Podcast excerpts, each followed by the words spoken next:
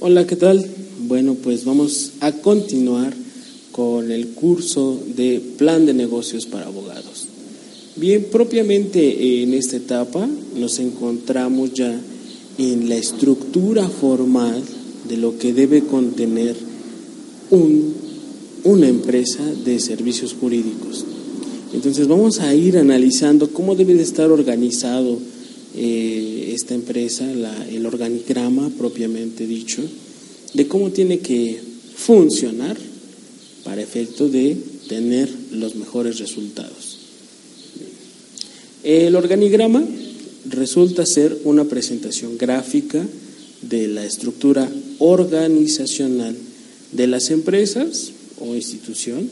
En el caso de nosotros es una empresa de servicios jurídicos en la cual se muestra una relación entre las personas que van a integrar la empresa, los niveles jerárquicos que tienen, cuáles van a ser las líneas de autoridad y asesoría de cada uno de estos, con el objetivo de tener bien reunidos cuáles son las obligaciones de cada una de las personas que integra el, eh, la empresa de servicios jurídicos. Vamos a ver primeramente cómo se integra una organización administrativa de una empresa en general. Esta es una organización general, ¿sale? Y ahorita lo vamos a enfocar a lo que corresponde a la empresa de servicios jurídicos. En primer término, eh, debe de haber una dirección general que se encargue de darle el seguimiento, eh, cumplir con los objetivos, que verifique que se cumplan las obligaciones de cada una de las demás áreas. En primer momento tenemos a la producción. ¿Qué es la producción? Eh, propiamente, ¿quién se encarga de hacer los mecanismos, tanto físicos como intelectuales, de la producción del, del eh, servicio o del producto? En nuestro caso es producto, la mercadotecnia. Por lo que corresponde a la mercadotecnia, analizaremos que se trata de cuáles van a ser las estrategias de posicionamiento de la empresa, es decir, ganar reputación, así como de las formas en que se va a vender el servicio, es decir, los canales por los cuales vamos a llegar a las personas que van a adquirir nuestro servicio. Así también la mercadotecnia se encarga de hacer un estudio, de verificar cuál es el servicio que la gente está solicitando, la forma en que lo consumen, la manera en que nosotros tenemos la posibilidad de ofertar, es decir, de vender nuestros servicios jurídicos, los esquemas de cobro que tenemos. Los recursos humanos, es decir, en la captación de las personas que van a ser parte de nuestra empresa, que van a estar alineados a nuestros objetivos, a nuestra, a nuestra visión, a nuestra misión, y que eh, van a ser personas que le darán la fortaleza a nuestra empresa.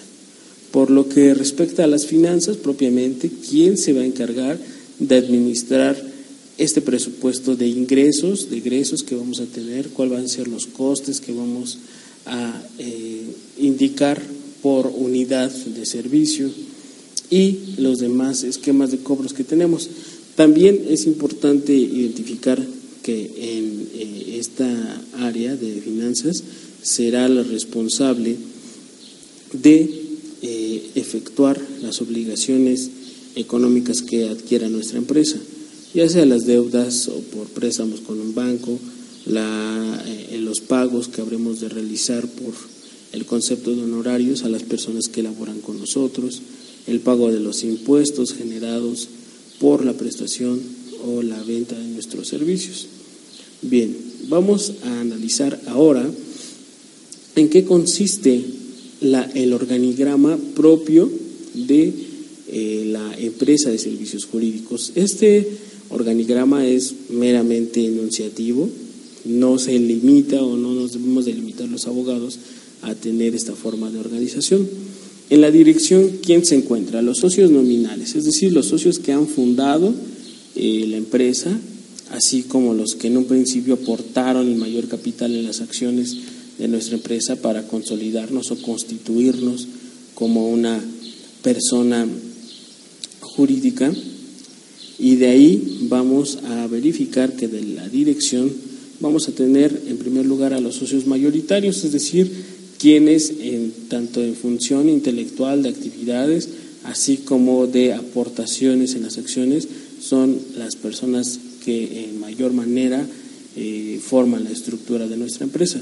De aquí, los socios mayoritarios, algunos se les pudiese dar eh, la, facultad de dirigir algunas áreas, pudiese ser el marketing, que es de mercadotecnia, eh, recursos humanos o el de finanzas.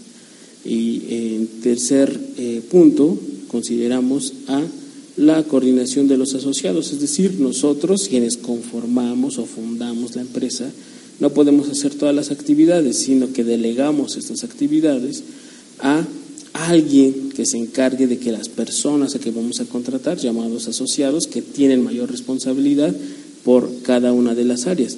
Va a haber asociados que se dediquen al derecho de propiedad intelectual, al derecho civil, al mercantil, a cada una de las áreas de especialidad a la que nosotros estemos designando en nuestra prestación de servicios. Y también quien eh, coordina los asociados se encargará junto con recursos humanos de la contratación de los abogados junior o bien quienes son eh, quien en primer término quienes de forma inmediata se encargarán del análisis, del estudio, de la propuesta de solución de los conflictos que se eh, nos presenten eh, para, por personas quienes solicitan nuestro servicio. Es decir, los abogados junior, que son quienes eh, van a ejercer las actividades de elaborar la demanda, el análisis de los contratos, la elaboración de los amparos, encargarse de acudir a las reuniones donde se va a efectuar una firma, esta carga la llevan los abogados junior.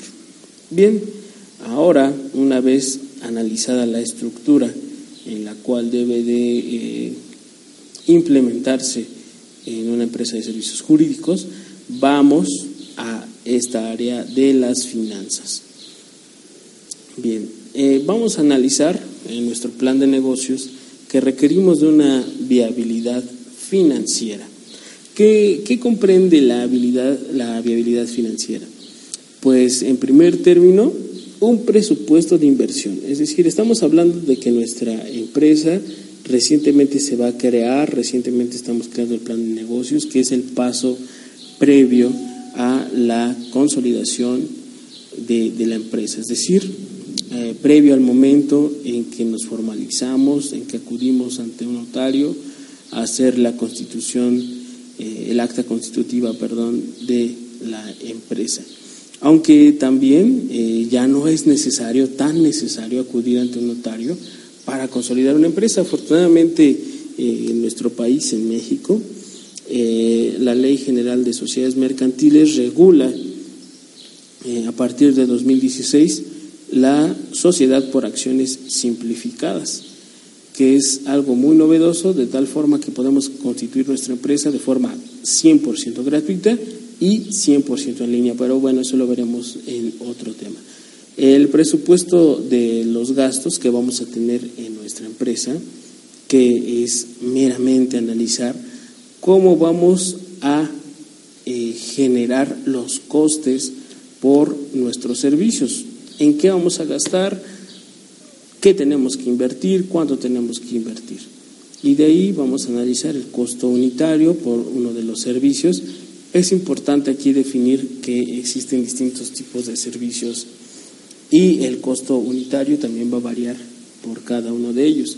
Puede ser una simple asesoría jurídica, una elaboración de contrato, una eh, reunión en la cual se analizan las cláusulas del contrato para verificar si se están cumpliendo o no si no se cumplen, cuál va a ser el mecanismo para solicitar el cumplimiento de estos, la representación en un juicio, derivado del juicio y dependiendo del resultado de ellos, cuál va a ser el mecanismo para seguir defendiendo a través de los recursos que tenemos en una segunda instancia, la apelación y también eh, pudiese ser, no mencionándolo como un recurso, sino como un mecanismo de protección a nuestros derechos, pues es el juicio de amparo.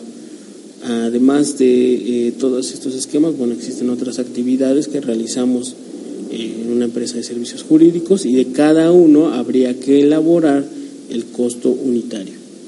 El presupuesto de producción y de servicio, eh, en nuestro caso pues no producimos ningún eh, eh, producto, sin embargo, ¿cuál es el presupuesto de servicio? ¿Cómo vamos a ofrecer este servicio? ¿Cuál va a ser el canal en que vamos a utilizar para ofertar el servicio? En el presupuesto de venta, es decir, aquí vamos a contemplar a las personas que van a estar contratadas para realizar la venta, cuáles van a ser eh, los mecanismos de eh, marketing o eh, propiamente de captación de cliente para ofertar ese servicio. Y en penúltimo punto, el presupuesto de los gastos de venta.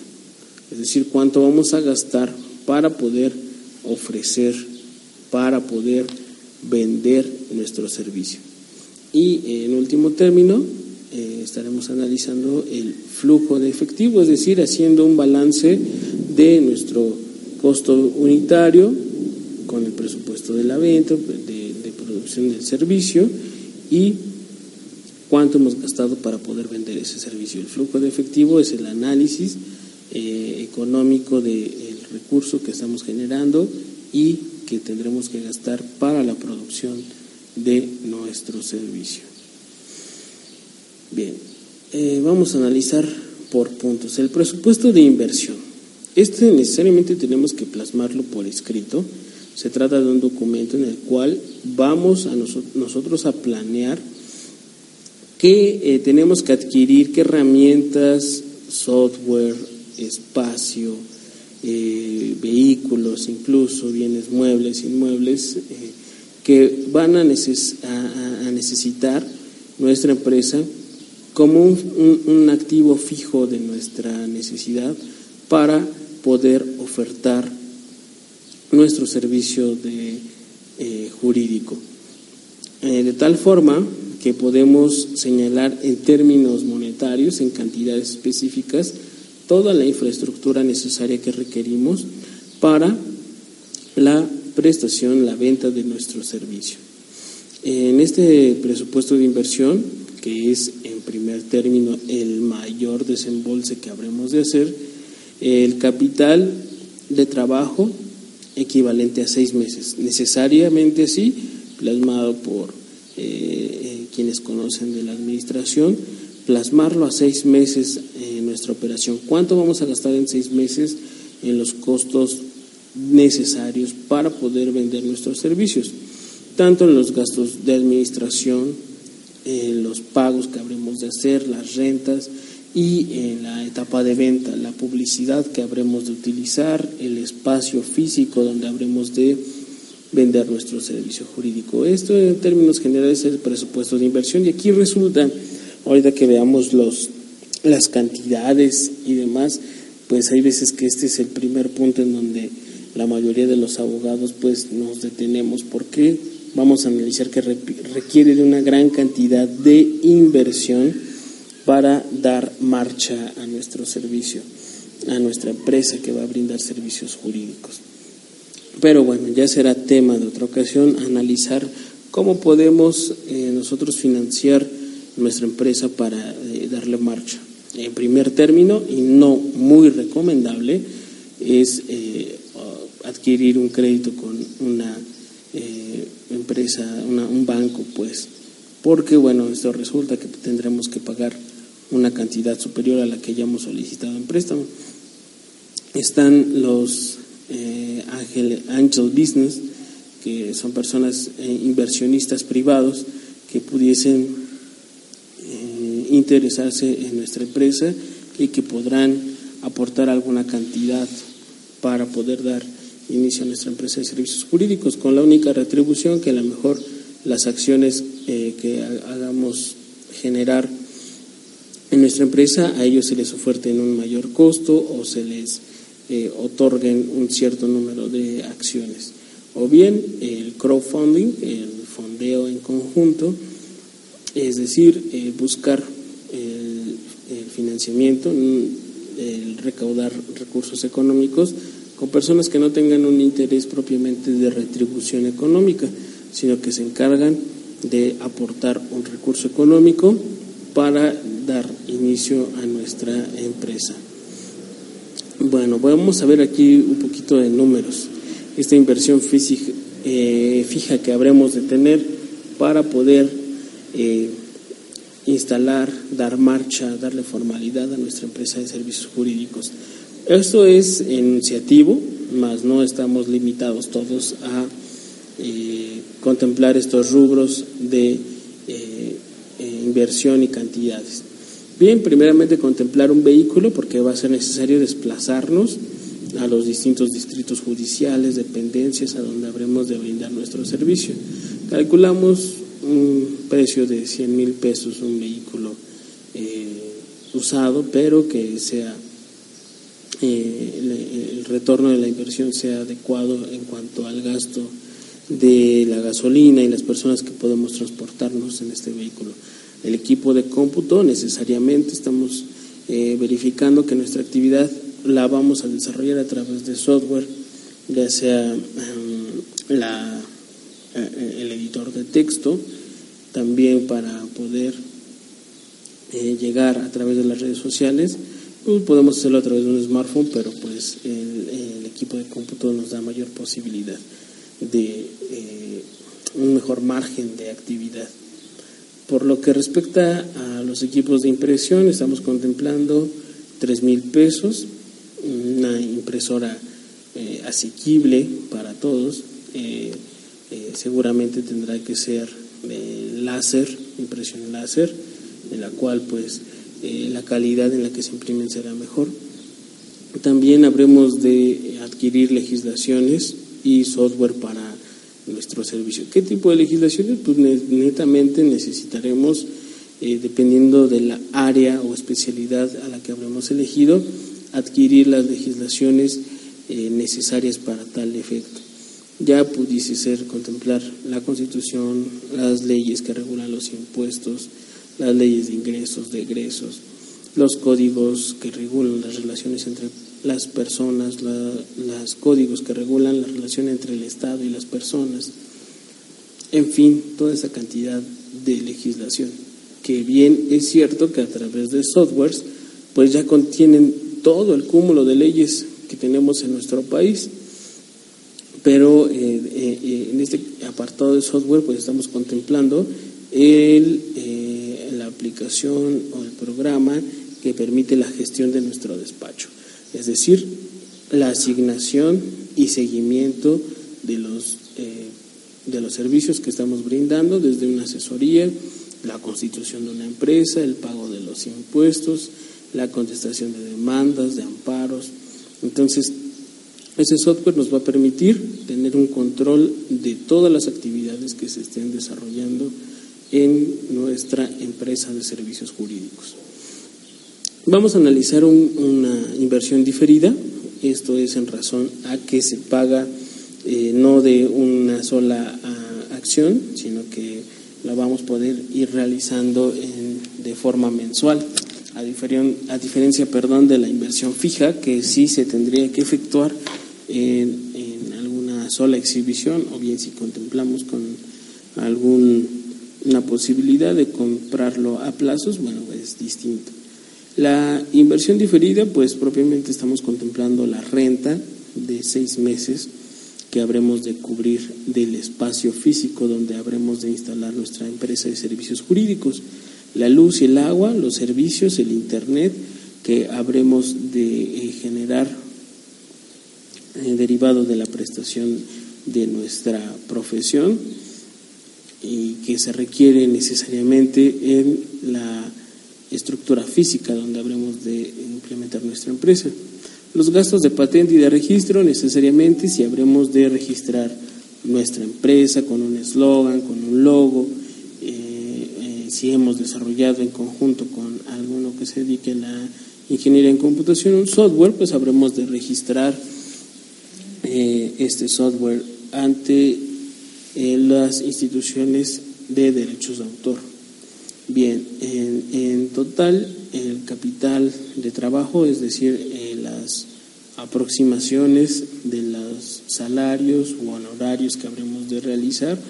Estamos contemplando 25 mil pesos en el término de seis meses de las personas que van a laborar en nuestra empresa, con un total de 200 mil pesos. Bien, resulta una cantidad a lo mejor un poquito eh, extraorbitante, ¿no?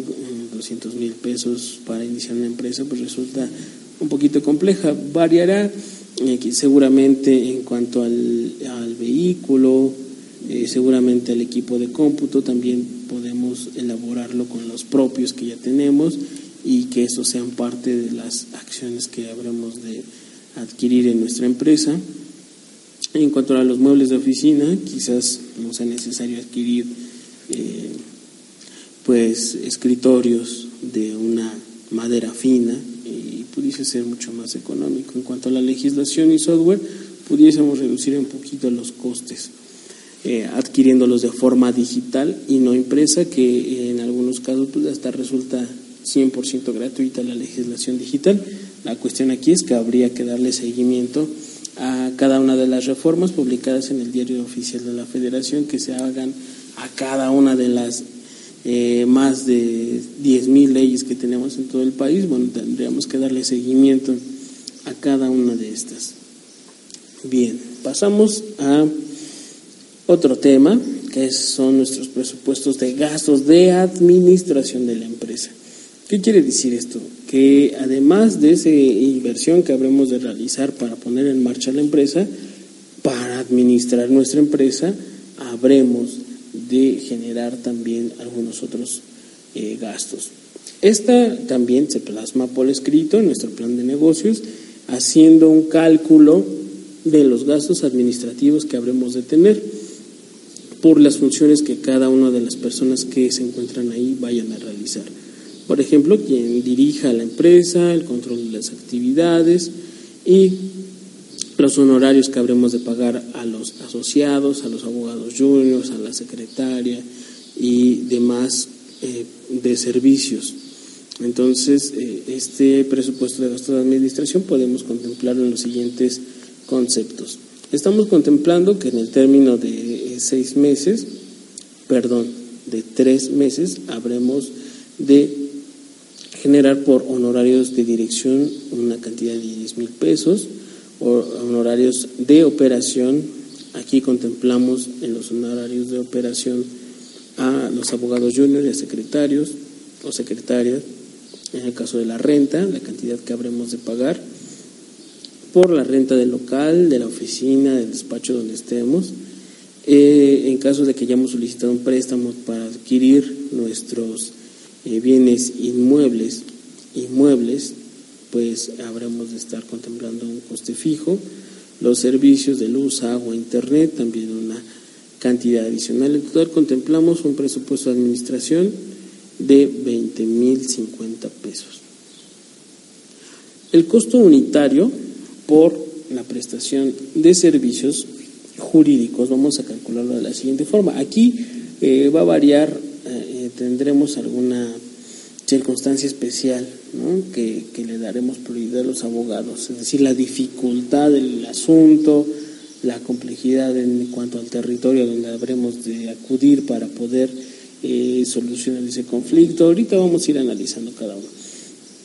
En términos puntuales, el costo unitario va a representar la cantidad de dinero efectivo que vamos a, a invertir para poder obtener y transformar nuestros servicios. Es decir, para que yo brinde una asesoría, para que pueda brindar una asesoría, ¿qué necesito cubrir?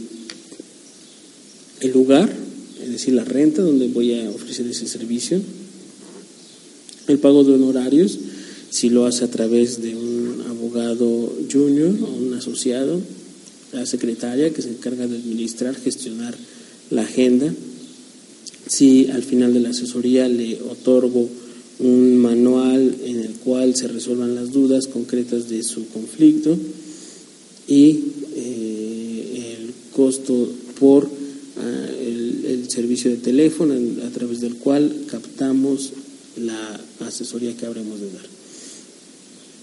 Eh, de alguna forma existen eh, costos directos y los costos indirectos. La materia prima, que serían los bienes físicos necesarios para poder brindar nuestro servicio jurídico.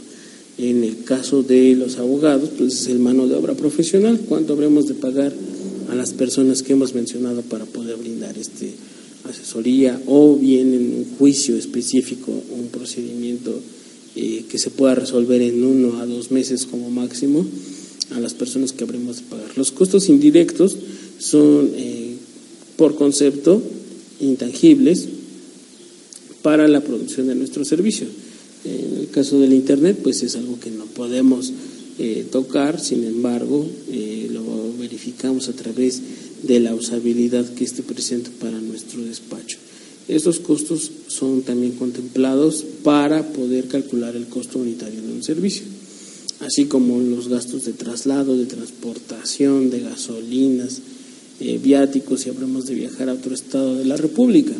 Bien, vamos a analizar este, este cálculo que hicimos sobre el costo unitario de un procedimiento judicial eh, muy sencillo que puede ser el divorcio, cuánto es lo que tendríamos por costo para nosotros como empresa eh, poder realizar, poder eh, generar este gasto para nuestra empresa.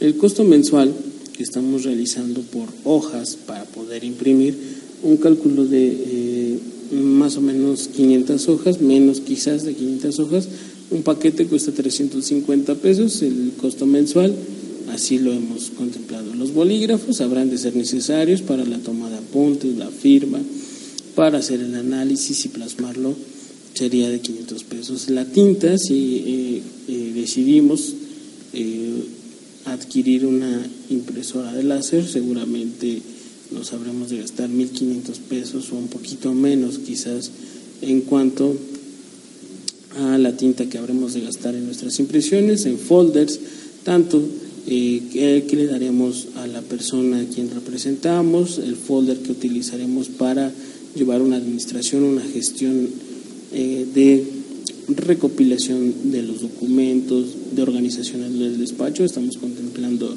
eh, utilizar estos folders, los importantes, estos datos de servicio internet y las llamadas telefónicas para las personas que van a trabajar con nosotros, llamadas para nuestro cliente, las llamadas para con eh, eh, la persona a quien habremos de solicitarle el divorcio, es decir, la persona contraria, para llegar a algún convenio con su abogado, bueno, habremos de gastar eh, en este servicio.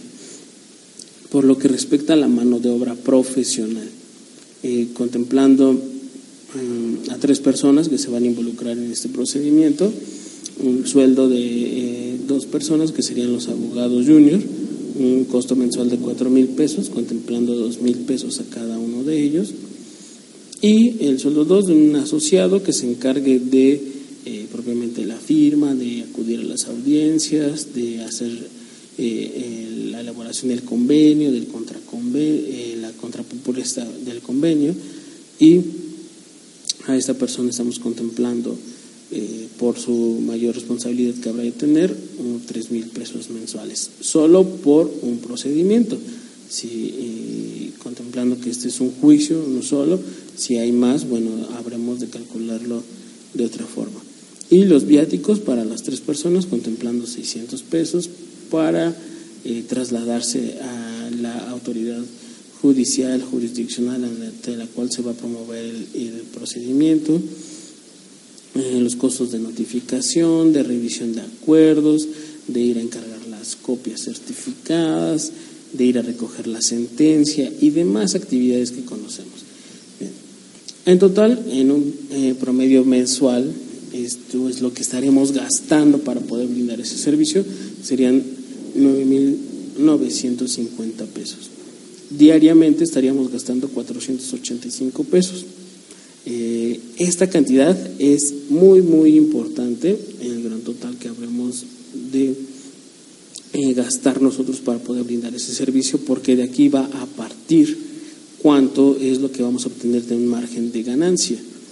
el precio de venta unitario, que es distinto al costo, el costo es lo que nos genera nosotros como empresa, el precio es la cantidad de recurso a quien se lo vamos a ofrecer. Bien, pues en este precio de venta unitario de este procedimiento habremos de mencionar que es la cantidad que el cliente o el consumidor habrá de pagar por adquirir nuestro servicio de eh, eh, representación legal en un juicio. El precio estimado no va a incluir impuestos, esto es muy importante eh, mencionar, porque si ya nos hemos constituido como empresa, habremos pues de informar al Estado los servicios que hemos realizado y por tanto pagar la cantidad que se nos ha impuesto, es decir, el impuesto por haber prestado ese servicio. Hacerlo saber al cliente que la cantidad eh, no incluye estos impuestos que se han de pagar al Estado. Eh, ¿Cómo podemos calcular el costo, eh, perdón, el precio de venta unitario por este servicio de representación judicial? Pues vamos a hacer el cálculo de la siguiente forma. Se suma el gasto unitario, el costo unitario, perdón, más el margen de utilidad. El margen de utilidad es el porcentaje que nosotros habremos de contemplar como ganancia sobre la prestación de ese servicio. Y de aquí, eh, pues ya depende de cada una de las empresas de servicios jurídicos el margen de ganancia que quiera eh, hacer. Y bueno, por la competitividad que tenemos con cerca de un millón de abogados, entonces habremos de competir por ese costo, siempre y cuando pues, tenga que ser mayor al costo unitario. El costo de utilidad se recomienda, en términos administrativos, financieros, que sea mayor al 30% del costo que tenemos nosotros como empresa, pudiese variar del 50, 70, 80% el margen de utilidad que queremos tener. En este ejemplo, señalamos que el margen de utilidad lo habremos de obtener a un 50%. Entonces, si habíamos señalado en la etapa anterior que tuvimos, perdón, que tuvimos eh, costo unitario de 9.950 pesos y nosotros pretendemos obtener un margen de utilidad de 50%, el costo unitario se tendría que sumar de la siguiente manera. sumamos el costo unitario más el 50% que nosotros pretendemos ganar, que equivaldría a 4.975 pesos. Y de aquí deriva el precio unitario, que en total saldría en 14.925 pesos. El costo unitario de este procedimiento, en el cual calculamos que se resuelva en máximo de uno a dos meses para poder ofertar ese servicio con un precio de venta hacia el cliente en 14.925. Y bueno, aquí ya se variaría de acuerdo al porcentaje del margen de utilidad que nos planteemos como empresa.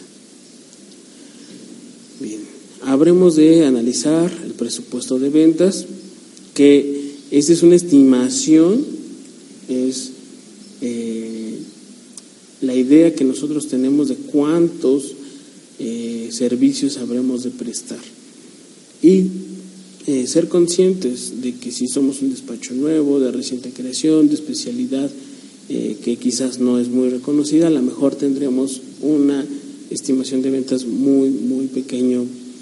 Y bueno, aquí depende de la capacidad que tengamos como equipo de trabajo para determinar, analizar cuántos juicios o cuántos servicios de representación legal, de registro de patentes, de asesorías, de constitución de empresas, de elaboración de contratos, habremos de realizar en un periodo de tres meses. Eh, eh, lo, vamos a calcular en cuatro periodos de cada eh, de tres meses cada uno de estos. Si contemplamos un precio unitario, aquí vamos a a través del precio unitario de un servicio de aproximadamente 16 mil pesos y calculamos que en un periodo de tres meses vamos a tener tres juicios, bueno, pues en total tendremos 48 mil pesos como una estimación de ventas. De otro servicio, de un procedimiento a lo mejor que se resuelve más rápido, que implica menos coste para la empresa, de 14.900 y calculamos tener solamente dos eh, servicios de este tipo, calcularemos un total de 29.800 en el primer periodo. Una asesoría jurídica virtual eh, calculamos en un precio unitario de 500 pesos y si tenemos 500, eh, perdón, 5 eh, solicitudes de servicio calcularemos 2.500 pesos en el primer periodo. Y aquí importante señalar, asesoría jurídica virtual. ¿Cómo es esto de la asesoría jurídica virtual? Va mucho más allá de contestarle por teléfono, de mandarle la información por el WhatsApp o por el Messenger, sino la capacidad que tengamos de utilizar software para eh, webinars o bien para una videoconferencia con la persona quien nos va a solicitar nuestro servicio. Lo podemos hacer así para reducir el precio unitario, ya que si le brindamos la asesoría dentro de nuestra empresa tendría que ser un poquito eh, mayor el precio unitario y un servicio N, ya sea 3, 4 o 5, en el cual nosotros calculamos 2.500 por algún trámite en alguna dependencia gubernamental y hacemos dos, bueno, calculamos 5.000 pesos en el primer periodo. En el total del primer periodo estamos calculando un, eh, una cantidad aproximada de 85 mil pesos. Bien, pero decía, pues esto resulta pues de lo más emocionante, ¿no? Generar 85 mil pesos en nuestros primeros tres meses de actividad. Bien, resulta, eh, eh, sin ser eh, emocionantes o emotivos en la forma en que calculamos los precios de venta, bueno, si estamos dispuestos a invertir bastante en marketing, ya sea en SEO o en SEM, seguramente podremos lograr esta cantidad en nuestro primer periodo. Ahora analizamos el presupuesto para los gastos de venta de nuestros servicios jurídicos. ¿En qué consiste? Verifiquemos que el gasto de venta que nos va a generar a nosotros será un estimado de los gastos que habremos de cubrir para ofertar, para vender nuestro servicio, ya sea en la publicidad digital o no, la propaganda que habremos de repartir, las páginas web, la gasolina que habremos de gastar para acudir a las reuniones, el salario de una persona si es que se va a dedicar específicamente a la venta de nuestro servicio. Contemplando esto también en cuatro periodos, eh, si contemplamos la página web, la publicidad digital, la propaganda impresa, la oficina de atención, las reuniones que tengamos con nuestros clientes, habremos de, en un primer periodo, haber gastado 14 mil pesos, que se va a ir reduciendo conforme los otros tres periodos. La página web solamente generaremos un gasto inicial, así como la publicidad digital o la propaganda impresa. En los siguientes periodos el costo eh, será mucho menor. El flujo de efectivo otro concepto para nuestra empresa de servicios jurídicos. Se trata de eh, conjunto, el análisis de todos los presupuestos que hemos de realizar, marcándonos un cálculo de ganancias, un cálculo de pérdidas, cuánto habremos de invertir en la publicidad, propaganda para la venta de nuestros servicios, que eh, se resume en una operación. Sumamos nuestro presupuesto de ingresos menos la suma de presupuestos de egresos y aquí vamos a incluir un porcentaje por los impuestos que habremos de pagar al Estado. Y así obtenemos nuestro flujo de efectivo de nuestra empresa. Este es recomendable calcularlo de forma mensual, el flujo de efectivo. Ya depende de la organización de la empresa, si lo hace de esta forma o en periodos de tres meses cada uno. Bien, pues hasta aquí vamos a dejar esta etapa de el curso de plan de negocios para abogados. Habremos de analizar en lo posterior algunos otros temas importantes para la eh, consolidación de nuestro proyecto de una empresa de abogados.